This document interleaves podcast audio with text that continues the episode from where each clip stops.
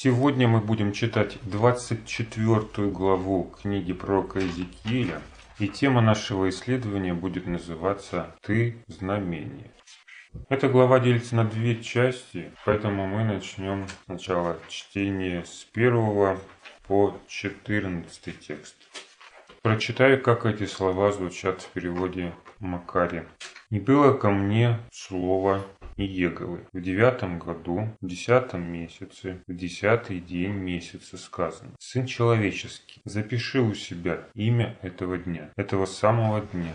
В этот самый день царь Вавилонский подступил к Иерусалиму. И составь на мятежный дом притчу, и скажи им, так говорит Господь Иеговы, поставь котел, поставь и налей в него воды, склади в него куски мяса, сколько поместится в нем, все самые лучшие куски, ляжки и лопатки, отборными костями на пол, отборных овец возьми, и, подложив под него груду костей, вскипятившие в нем кипяти до того, чтоб и кости его растворились в нем. Посему так говорит Господь Егов. О город кровей, о котел, на котором есть ржавчина, из которого ржавчина его не сходит. По кускам его, по кускам выносите его. И жребия пусть не бросают знают о нем. Ибо кровь его среди его, он оставил ее на голой скале, не на землю проливал, где засыпал бы и песок, чтобы возбудить гнев для совершения мщения. Я оставил кровь его на, на голой скале, чтобы она не скрылась. Посему так говорит Господь Иегова. О город кровей, но разложу и я костер великий. Дров будет много накладен, будет огонь разведен, мясо все разварится, похлебка сгустится, как масть, и кости его перегорят. Потом, когда котел будет пуст, поставлю его на угле его, чтоб он нагрелся, и чтоб медь его раскалилась, и расплавилась в нем нечистота его. Вся ржавчина его исчезла. Труд утомляющий, но большая ржавчина его не сходит с него, и в огне остается на нем ржавчина. Нечистоте твоей есть злоумышленник, потому что я чищу тебя, а ты все нечист. От нечистоты своей ты и впредь не очистишься, пока ярости моей не упокою на тебе. Я и Егова, я говорю, это сбудется, и я сделаю, не отменю, и не пощажу, и не помилую. По путям твоим и по делам твоим будут судить тебя, говорит Господь Иегова. Итак, давайте, прежде чем разбирать эту главу, вернемся в эпоху, когда дается это пророчество. Мы видим, что Господь обращается к пророку Иезекиилю со своим словом в тот день, когда царь Вавилонский приступил к Иерусалиму. Разве это первый раз, когда Вавилонский царь осаждает Иерусалим? Это уже третий раз. Это уже третий карательный поход со стороны Вавилона. Ну, третий не четвертый, так и четвертый не пятый. Что в этом особенного? Бог Троицу любит, говорят. Поэтому акцентируется внимание на этом событии. Или почему? С этого времени, как царь Навуходоносор приступил к Иерусалиму, он уже не это отойдет от него, как в прошлый раз. Он уничтожит город, сожжет его. Поэтому это событие сравнивается с котлом, который ставит на огонь. И в роли этого котла в этой притче выступает город кровей. А что это за город кровей? Это и есть Иерусалим. Это время отомщения, время Божьего наказания, которое уже невозможно изменить. То есть вот до этого момента еще что-то можно было изменить. А вот после этой даты изменить ничего ничего невозможно. Это конец. Конец для иудеев. Это начало, время их рассеяния. Вавилонский плен. Разрушение святилища. начало мерзости запустения. Вот о чем говорит эта дата. Но людям как кажется? Ну, приходил же уже, да? И в этот раз переживем, да? Не всегда так будет. Есть Господь допускает бедствия для того, чтобы люди могли сделать для себя выводы, изменить свое отношение, обратиться к живому Богу и жить в соответствии с заветом. Раз это сделал, люди не вразумились. Второй раз сделал, ничего не понял. Наоборот, возникает какое-то некое чувство безнаказанности. Ну да, нелегко, ну трудно, да, но мы это же как-то пережили, да? Ну пусть с потерями, но ведь есть взлеты и падения у каждого государства, у каждой власти и в жизни каждого человека. Черные, белые полосы, многие скажут. И так будет происходить бесконечно. Но Бог по-другому смотрит на этот вопрос. Он может терпеть вечно, если в этом есть смысл. Но когда люди не меняются, то этому приходит конец. И этот конец обязательно наступит. И это относится не только к городу, в данном случае Иерусалиму, народу, в данном случае еврейскому народу, иудеям, а к Божьему народу в принципе это относится. И даже индивидуально каждому человеку применим этот самый принцип. Почему написанное в 24 главе книги пророка Иезекииля актуально по сей день для нас? Почему эти слова не теряют своей актуальности? Во-первых, потому что все это образы, на которых построены дальнейшие, даже новозаветные библейские пророчества, это образ. Во-вторых, потому что все в жизни людей происходит циклично, по одному и тому же сценарию. Что было, то и будет, как говорит Присяс. Почему такое происходит? Почему так вообще должно быть вдруг, что ничего нового нет и не будет? Он говорит, нет ничего нового по солнцу. Нет. Почему? Бог так, Бог так устроил. Сценарий, по которому происходят Божьи суды, он всегда один и тот же. И он не меняется, потому что обусловлен характером Бога. Вот представьте себе человека, которого вы хорошо знаете. И когда вы знаете, вы можете уже прогнозировать да, что-то. И говорить, вот он так поступал вчера и третьего дня, и завтра будет делать то же. И так происходит, да? Почему? Если человек не меняется, то он и будет повторять свои поступки. Почему мы говорим так? Ну потому что такой человек – вот такой человек. А ведь то же самое можно сказать о Боге. И даже в большей степени это к Богу относится. Потому что человек, он все равно меняется. В лучшую или в худшую сторону он меняется. Он не стоит на месте. И поэтому, да, мы можем спрогнозировать ситуацию, но она все равно будет либо лучше, либо хуже. Так ведь? То есть человек деградирует, если, то его поступки прежние будут лучше последних. И наоборот, если он в лучшую сторону изменился, то мы уже эту разницу ощутим. Но когда мы говорим о Боге, этого не происходит. Почему? Потому что Бог не изменяется. Он не изменяется. Его характер совершенен. И поэтому то, что мы можем от него ожидать, уже было когда-то записано. А значит, это говорит о том, что это повторится. И не один раз. И не для одного народа. И не для одного человека. Это вечный сценарий до самого конца. Поэтому так важно знать, что было раньше, как раньше Бог поступал со своим народом, как раньше Он поступал с людьми, какие требования у Него были, какой сценарий или какая модель поведения присущи. Почему мы можем сказать, что ждет нас? Да, Бог долготерпелив. Прежде чем Иерусалим пришел в запустение, пророк Иеремия, другой пророк уже, да, современник Иезекииля, проповедует 40 лет. Представляете себе? 40 лет он уже несет весть, предупреждая Божий народ той участи, которая ждет Иерусалим. Раньше об этом сказал, за сто лет до Иеремии, пророку Исаии. Но при жизни Иеремии эти слова исполнились. Иезекииль будет помоложе, да, Иеремии? Как Иеремия был призван в молодом возрасте, юном, можно сказать, ну, по восточным меркам юном. Также в молодом возрасте был призван на служение Иезекииль. Но и для него это тоже не было неожиданностью. Не только сейчас, вот Бог сказал, все, конец, конец. Это конец. Они узнали не сегодня от Иезекииля. Иезекииль уже пять лет об этом говорил, не умолкая. Но его не слушали. Наоборот, ждали каких-то перемен в лучшую сторону. Люди еще не смогли смириться с этой ситуацией, которая быстро менялась в мире. Ведь до этого миром управляла совершенно другая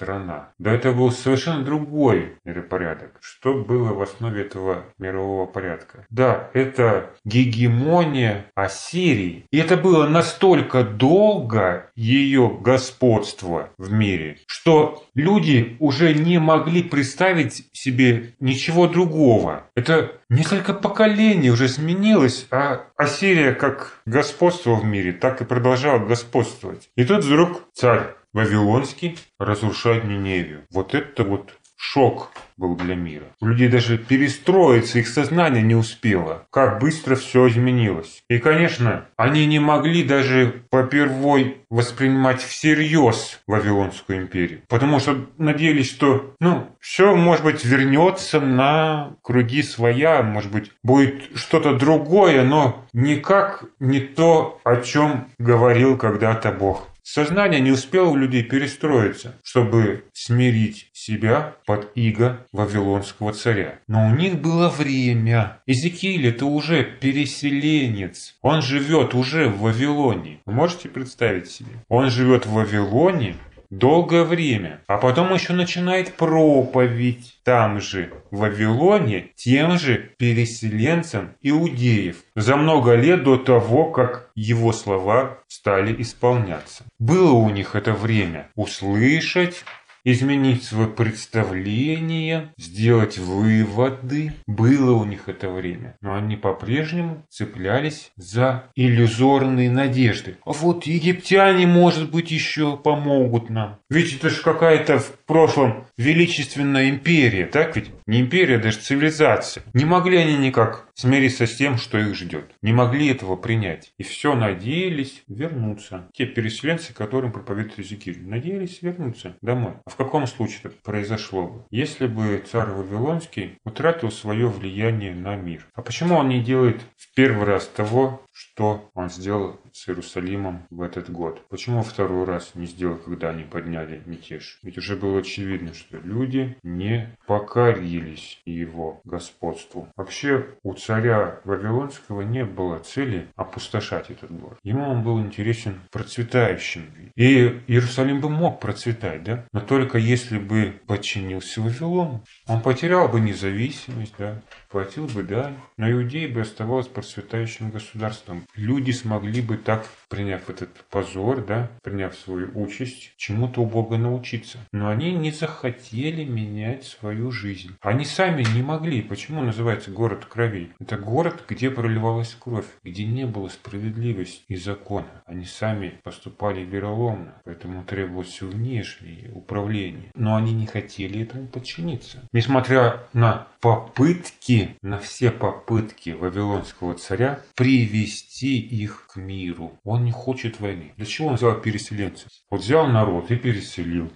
Чего они забыли в Вавилоне? Зачем они здесь? Причем и первый раз и второй раз он сделал то же самое, только уже в больших масштабах. Чем логика поведения царя? Ведь как любое действие, оно как-то должно быть обосновано. Тем более, когда речь идет по прочь Данила о золотой голове, о процветающем царстве.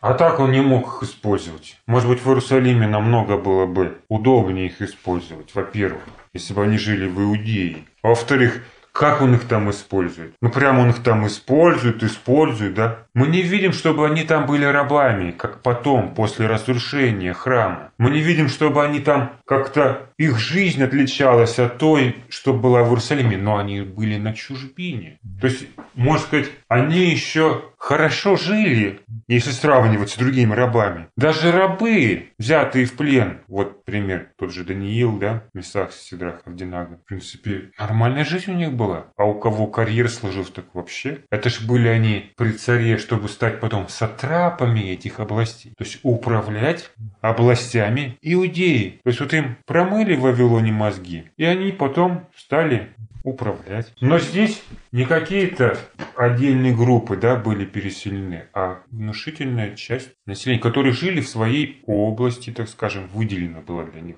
область, место, где они находились. И также вели свое хозяйство, возможно, занимались там торговлей, другой деятельностью. Но в Вавилоне, а смысл? В Вавилоне нужно было заселить все. Места было много. Как вон, в Иудее намного больше места было, чем в этом междуречии. И однако Навуходоносор берет народ и переселяет в Вавилон. И причем так поступает практически со всеми. Вот у одних взял, у других взял, у третьих. Не всегда туда попадали сливки общества, когда берутся там ученые, деятели искусства, культуры, да. За счет этого создается такое государство фундамент, основание для процветания. Ну, когда все мозги утекли, то, соответственно, государство будет загнивать, а то государство куда пришли люди образованные, культурные, развитые, инженеры, ученые, деятели искусства, то будет, соответственно, развиваться, процветать. Но не все были такими. Но важно было даже не это. Вот смотрите, представьте себе, что вы в ссоре, во вражде со своими соседями, да? Но вдруг у вас появляется какое-то общее дело, которого вы никак не можете избежать. А еще лучше, если у вас какое-то несчастье да, случилось, например, сгорел дом, и ваши близкие, родные вынуждены были просить э, ночлега у соседей. Представили? Вот после этого, когда вот ваши родственники живут у соседей, это повлияет на ваши отношения с соседями? Повлияет. Вот это очень часто использовался этот подход такой. Использовался для примирения враждующих государств. Например, браки между королями, царями, да?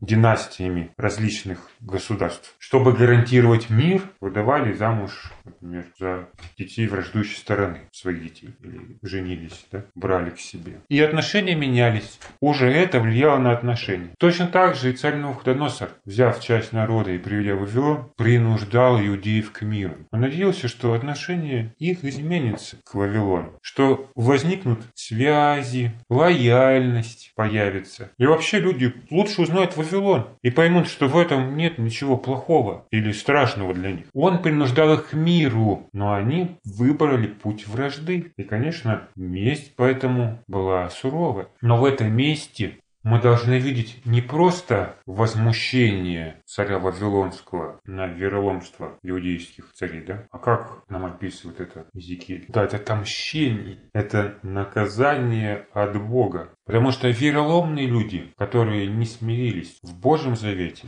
они также не смирились и в союзе с царем Навуходоносором. Если они такие, то их непременно ждало одно – Божье наказание. И каким должно было быть это наказание? Вот все это Бог представляет Иезекиилю в виде притчи притчи с котлом с мясом, который он ставит на огонь. Господь говорит, поставь котел, налей в него воды, склади в него куски мяса, только поместить. Все самые лучшие куски. Ляжки и лопатки и отборными костями наполни. Ляжки, лопатки, понятно, да? Мясо. Но еще туда помещаются кости. Кости иногда кладут да, в котел, чтобы сварить из них холодец, например. Но редко, когда кости варят вместе с мясом. Тут либо одно ты варишь, либо другое.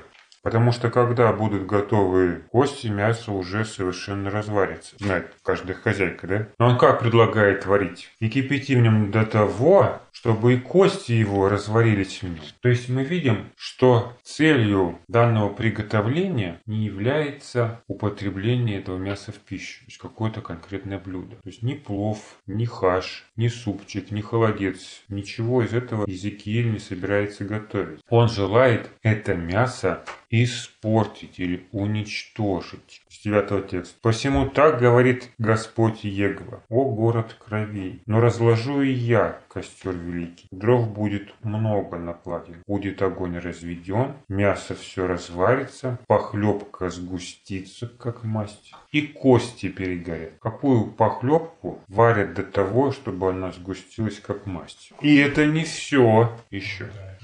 Варить до того нужно, чтобы перегорели в нем и кости.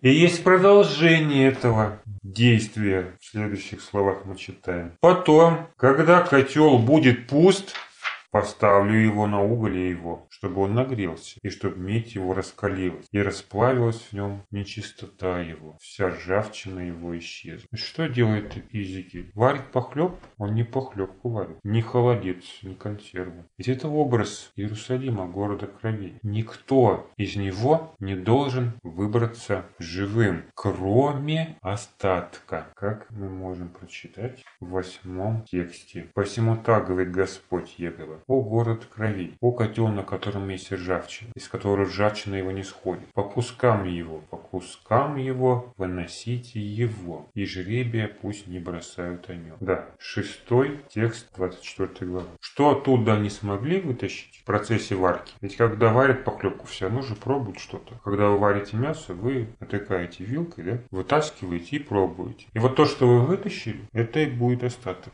Но сам этот остаток в какой момент? Может быть изъят из котла? Да, в самом начале варки. Не тогда, когда уже все в масть превратилось, и не тогда, когда уже кости сгорели. В самом начале варки. Об остатке ранее неоднократно говорит Иезекииль, что с ним будет. И сам этот остаток он делит на части, которые выходят из Иерусалима. Но сейчас мы должны понять другое. Почему тогда этот котел должен был наполниться отборным мясом и костями? То есть мало того, что он полный весь, так еще все, что там кладется, это все самое лучшее. И вот эти лопатки, ляжки, это что? Это часть, которую брали священники. Тоже не напрасно это сравнение. Но священники никогда не брали кости. Ну, как такого мы нигде не упоминаем специального повеления о том, чтобы они получали какие-то объедки, маслы или обрезь какую-то с этих маслов. То что с костей можно взять? Только обрезь ведь, так? И это тоже в этом есть образ. С одной стороны, тучное, хорошее, отборное мясо, самое лучшее, оказывается в Иерусалиме. И с другой стороны, параллельно наравне с ними эти кости. Что указывает нам на вот эти лучшие части. Потому что это все самое лучшее, что есть в этом городе. И в то же время указывает на то, какая у этих людей сегодня жизнь. Она самая какая? Лучшая в сравнении со всеми остальными другими людьми в Иудее. А кости? А кости это то, что нельзя съесть, с одной стороны, да? С другой стороны, мало что можно взять с этих костей. И в противовес мякоти это то, что остается долгое время, несмотря на варку, жестким и твердым. То есть кости в самую последнюю очередь размягчаются. То есть когда мясо уже превращается в труху, кости еще сохраняют свою твердость, жесткость. И эти кости символизируют собой людей, жестких, упорных, твердых в своих намерениях. Есть же такие люди? Есть. Такие люди есть и в Божьем народе. Как в последнее время, например, Бог говорит, будет голод, да? Не будет ничего расти. Ну, как бы о причинах этого мы сейчас не будем говорить. Но люди, которые знают об этом, как они начнут рассуждать? А мы все равно будем что-то делать, да? Для того, чтобы обеспечить свое безбедное существование. Мы теплицы будем строить. Что нам? Сидеть и смотреть, как другие голодают, что ли? Нет. То есть, несмотря на ситуации, которые происходят в мире, они тверды в своих намерениях и добиваются своего. Они во что бы то ни стало не хотят ничего менять в своем сознании, а продолжают гнуть свою линию. Но даже эти кости станут мягкими. Даже они сварятся, когда Бог разводит большой кость. Как говорит нам пятый текст,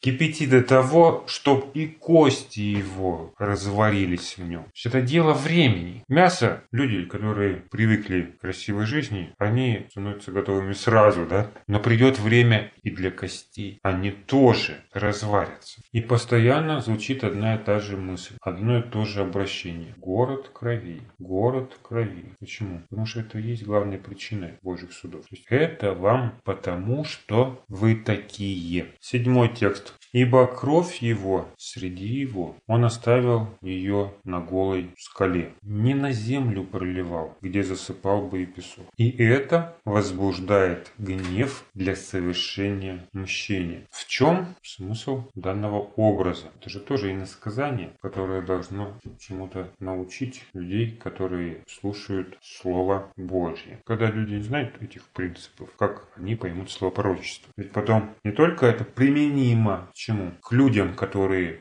не покрывают кровь землю, да? Но и Бог потом поступает точно так же. Я оставил кровь его на голой скале, чтобы она не скрылась. То есть, как вы этого не делали, так и я этого не сделаю. Что хочет сказать Бог? Вообще непонятно, да? Когда мы не знаем этих принципов. Сам этот образ взят из закона Моисеева. Повеление не есть с кровью. Но мало того, что с кровью нельзя было есть, почему нельзя было есть кровью? Потому что эту кровь нужно было выливать на землю и покрывать прахом. И это речь шла о жизни животных, жертвенных животных, а также животных, которые употребляются в пищу. А тут мы видим, применяется данный принцип к людям, которые в глазах Бога выглядят этим мясом. То есть они уже не люди, они как мясо, как эти животные, кровь которых должна пролиться на землю. Но она проливается не на землю, а как они делали, проливали на скалу. Все вот ходили и проливали на скалу эту кровь, чтобы раздражать Бога, вот зарезали себе овечку на ужин. Ну как же так? Как это можно сделать здесь у дома на песке? Пойду-ка я на скалу куда-нибудь, чтобы Бога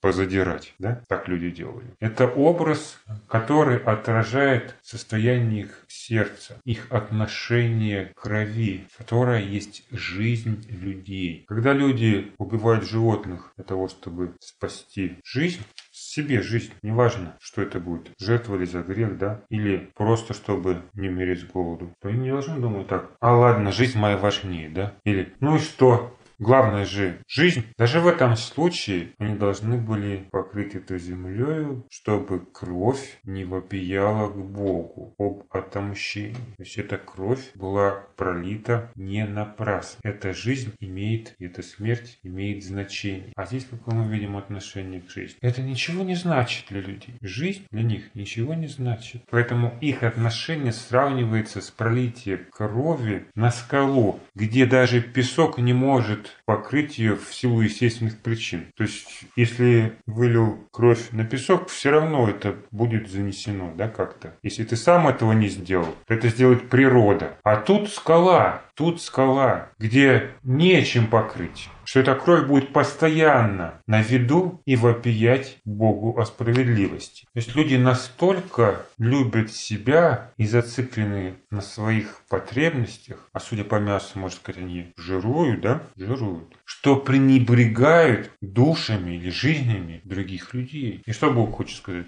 Ну, я также поступлю, говорит. Я также поступлю. Я ни во что не буду ставить вашу жизнь и кричите потом, вопияйте, я вас не услышу, как потом пишет пророк уже, после того, как народ вернулся из Вавилонского плена. И было, как я взывал, а они не слушали, то и они взывали, а я не слушал. Пророк Захария, 7 глава, 15 текст. Но этого будет достаточно, чтобы люди что-то поняли и изменились. Как мы уже читали в 11 тексте, потом уже, да, когда котел будет пуст, почему будет пуст? Ну, выше написано, похлебка сгустится. Сначала мясо мясо все разварится, похлебка сгустится, как масть, и кости перегорят. И когда уже кости перегорели, да, потом, когда котел будет пуст, все сгорит уже, все, потому что огонь был большой. Поставлю его на угле его. Основной огонь уже перегорел, да, и все сгорело, что было. И тогда Бог говорит, поставлю его на уголе его, чтобы он нагрелся, и чтобы медь его расплавилась. И расплавилась в нем нечистота его. Нечистота это то, что осталось вот от мяса, от костей. Все это должно сгореть. Вся ржавчина его исчезла. И далее мы читаем. Труд утомительный, но большая ржавчина его не сходит с него. И в огне остается на нем ржавчина. И вот Бог говорит, на чистоте твоей есть злоумышление. Потому что я чищу тебя, а ты все нечист. От нечистоты своей ты впредь не очистишься, пока ярости моей не упокоишь тебя. Здесь Бог говорит уже не конкретно о том мясе, да, которое оказалось в котле, а о самом городе. А этот город это символ народа, который находится в завете с Богом. Ведь через этот город, святилище и священные вещи святилища народ Израиля состоял в завете. То есть это были образы завета, которые были уничтожены. Не все, как повествует предание,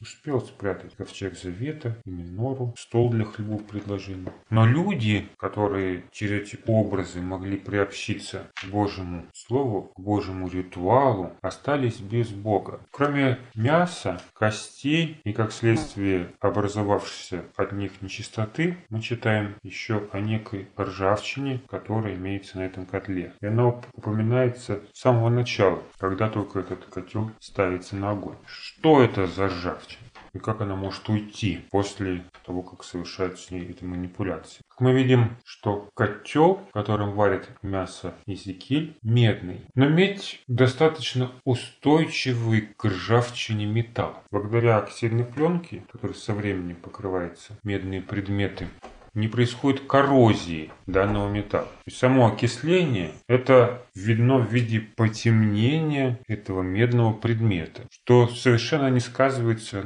на свойствах данного, данной утвари, которая используется в хозяйстве, в быту. Все это оксидная пленка – это даже скорее не недостаток, а преимущество этого металла. Разве что он теряет в цвете, в блеске, во внешней привлекательности, но никак не отражается на каких-то бытовых качествах данной посуды. И в нем по-прежнему можно варить, готовить еду, носить воду, да все что угодно. Сюда не железо, которое завтра у вас покроется ржавчиной, истлеет и будет непригодно для эксплуатации, ну, как ржавое дырявое ведро. К медным изделиям это не относится. Вероятно, поэтому переводчики синодального текста говорят не о ржавчине, а о накипи, который появляется на данном котле. То есть как бы Бог в роли этого хозяина да, пытается избавиться от этой накипи, если судить по синодальному переводу. Если смотреть дословно, в словаре Стронга 2457, это слово означает ржавчина и окисление на металле. Дословно это все же ржавчина или окисление металла, что по сути одно и то же. Но опять же, каким образом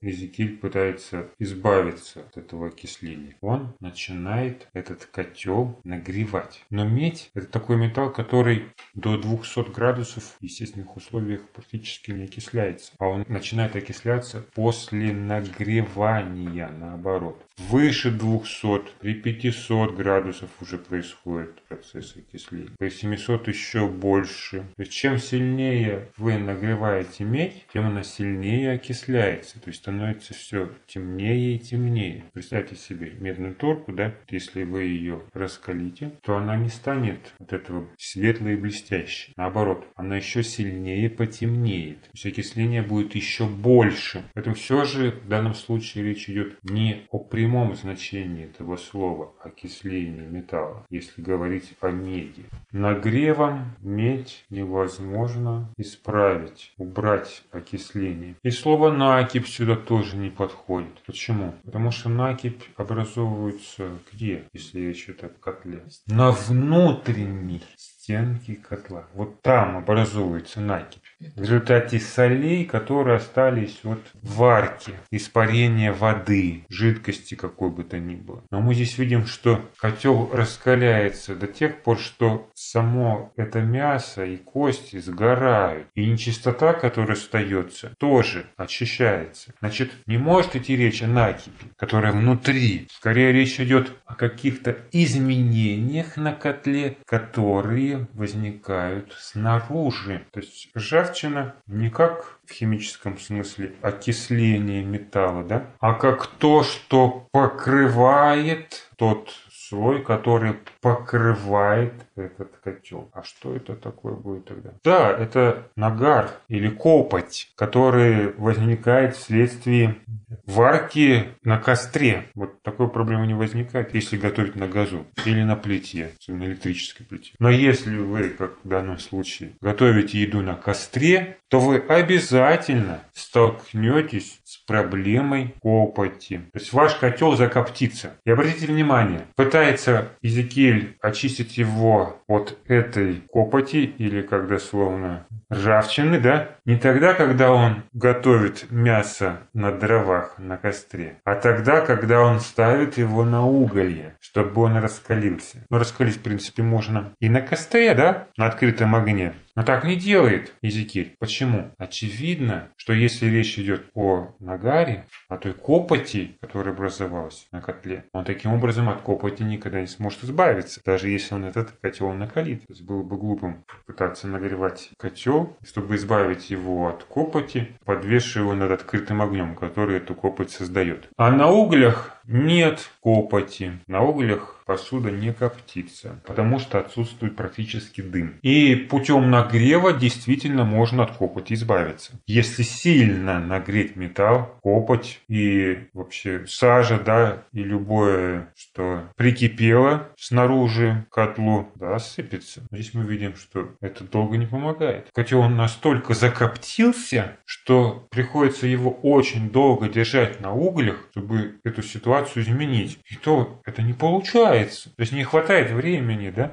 Хватает времени, чтобы все это сгорело. Здесь Бог опять же проводит параллель со своим отношением к Иерусалиму. Значит, этому народу. Он говорит, потому что я чищу тебя, а ты все нечист. То есть, нагревая в этом костре этот котел, Бога все же остается надежда его очистить. Несмотря на жертвы, которые неизбежны в этом случае. Перегорает в нем и мясо, и кости. Но Бог имеет намерение очистить. Но это не просто очистительные, это не просто воспитательные суды, это еще суды воздаяния или возмездия. Потому что никто не ставит котел на огонь, чтобы очистить от нагара, наполненный мясом и костями. Представили такую ситуацию? Вот у вас закоптилась кастрюля. Вы пошли в поход, готовили на костре. И кастрюлька ваша изрядно закоптилась. И вы хотите ее дальше использовать в своем хозяйстве. Допустим, этот котелок для того, чтобы варить в нем мясо, готовить творог, неважно для чего. Вам нужно его очистить. Хорошо, у вас нет возможности очистить его механическим способом, то есть настолько это сильно прикипело, настолько сильно закоптилось сажей, что вы прибегаете к термическому способу, да, захотите его нагреть для того, чтобы все это перегорело, отвалилось. И что? Вы будете наполнять его мясом, чтобы поставить на уголь, вы сначала наполните его мясом, да, костями.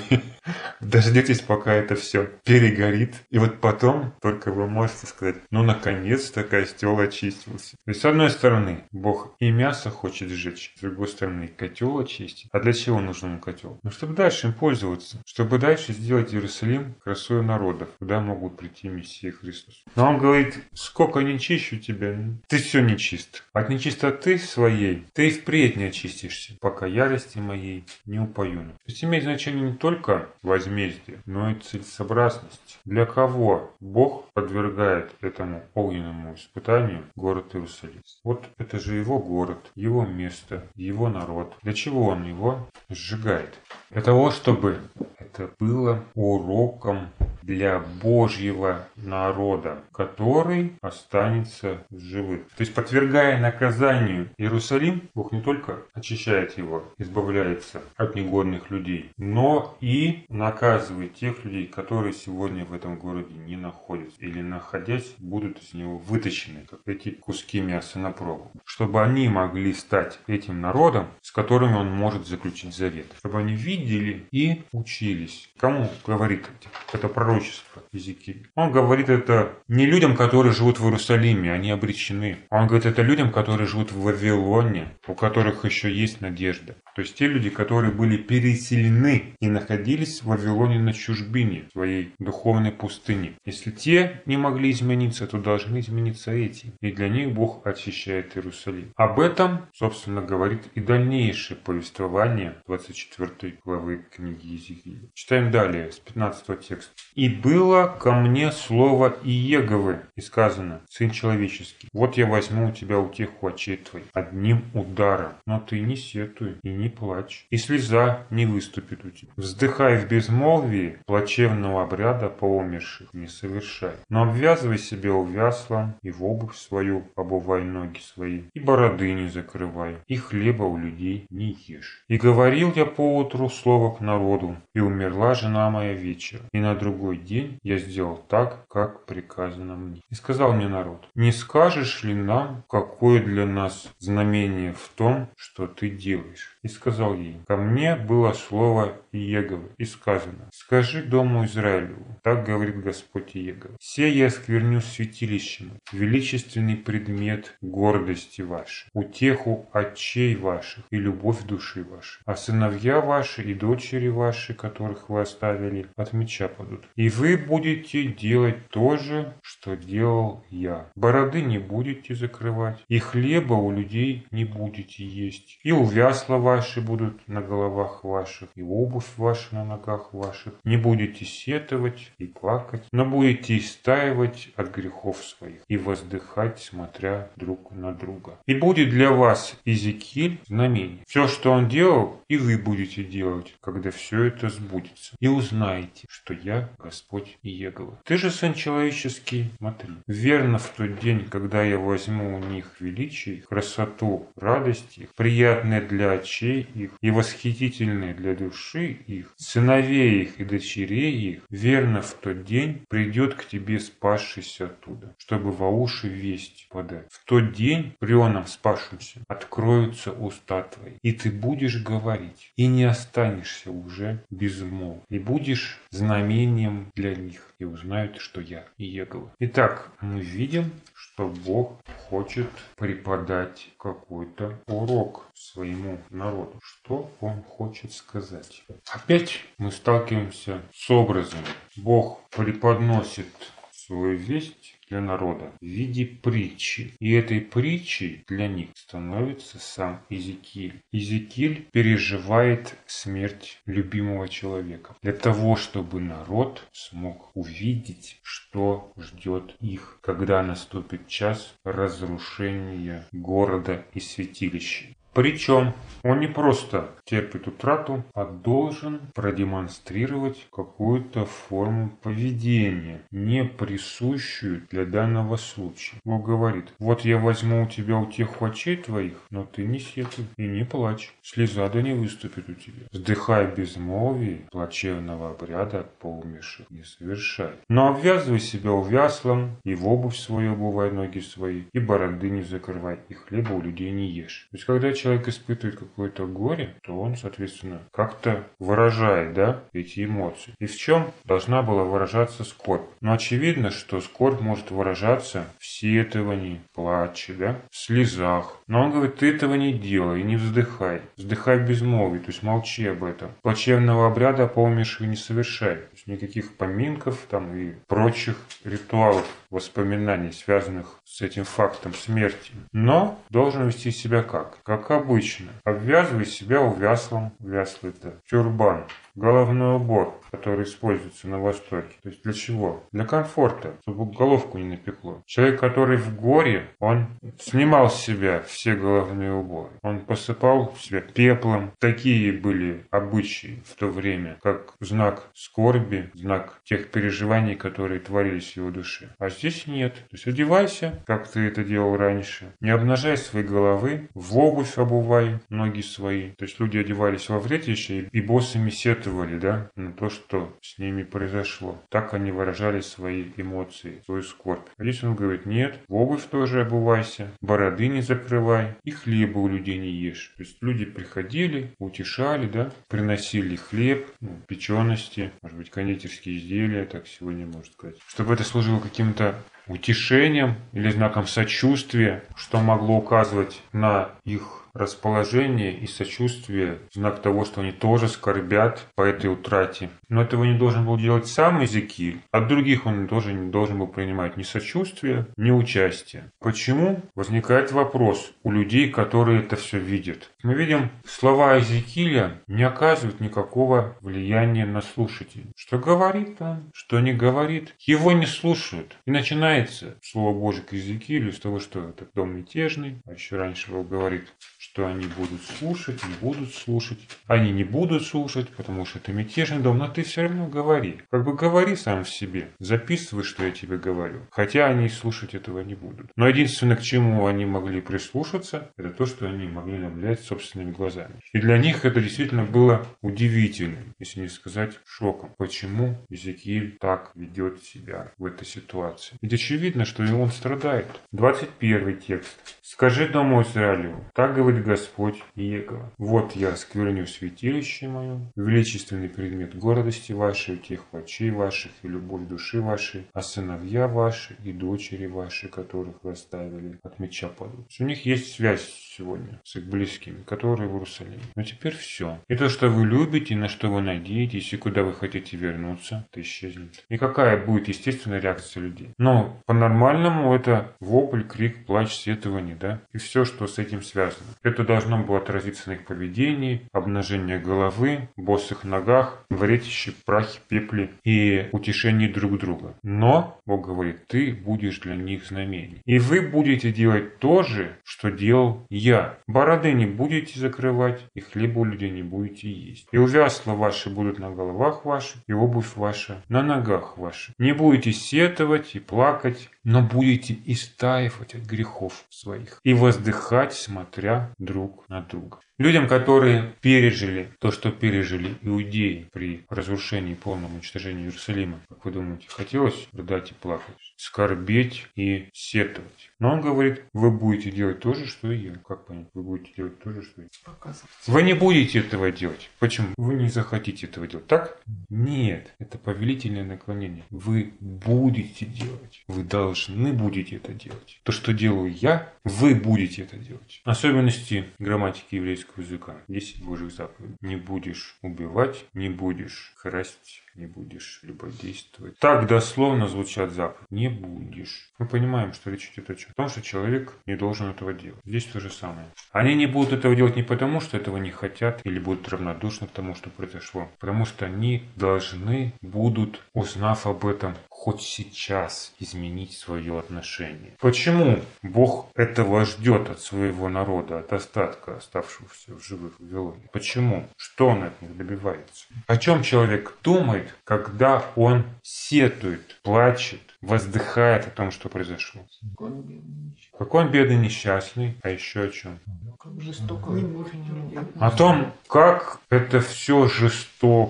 Жестоко и несправедливо, правильно? Как это все несправедливо. Так ведь? Об этом же он думает, когда сетует и плачет. Он жалеет себя и рассуждает себе. Как же это все несправедливо. И первым, кто мог об этом сказать, это кто? Сам Эзекииль. Как же это все несправедливо. Он-то в чем виноват-то, Эзекииль? Это для вас. И когда с вами это произойдет, что? Вы не должны будете сетовать. Почему? Что Бог это? Потому что это справедливо. Что вы должны будете делать? Вы должны продолжать жить. Но, говорит, не будете сетовать и плакать. 23 текст. Но будете истаивать от грехов своих.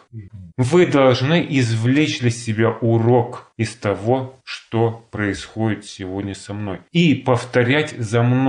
Вы должны будете повторять за мной. Ты же, сын человеческий, 25 текст, смотри. Верно в тот день, когда я возьму у них величие их, красоту, радость их, приятное для очей их и восхитительное для души их, сыновей, дочерей их, верно в тот день придет к тебе спасшийся оттуда, чтобы во уши весть подать. В тот день при онном спасшемся откроются уста, и ты будешь говорить, и не останешься уже безмолв. То есть это о чем говорит? Только тогда люди будут готовы слушать. И когда они будут готовы слушать, вот тогда ты будешь им говорить. И говорить то, чтобы они повторяли за тобой, потому что будешь знамением для них. Роль пророков и Божьих свидетелей в последнее время будут выполнять пионеры. То, что они говорят, сегодня никто не будет слушать. То, что они делают, будет возмущать других. А когда Господь совершит свои суды над Божьим народом, люди должны будут повторять за ним. Это знамение для людей, которые сегодня живут в Иерусалиме. И знамение для тех, кто сегодня духовно вышел из этого города, но сердцем еще остается там и желает вернуть себе ту жизнь, которую они вчера потеряли. Горькая судьба у этих людей. Ну, можно сказать так. Езекилю тоже было нелегко. Но этим путем должны будут последовать все, кто войдет в Божий остаток.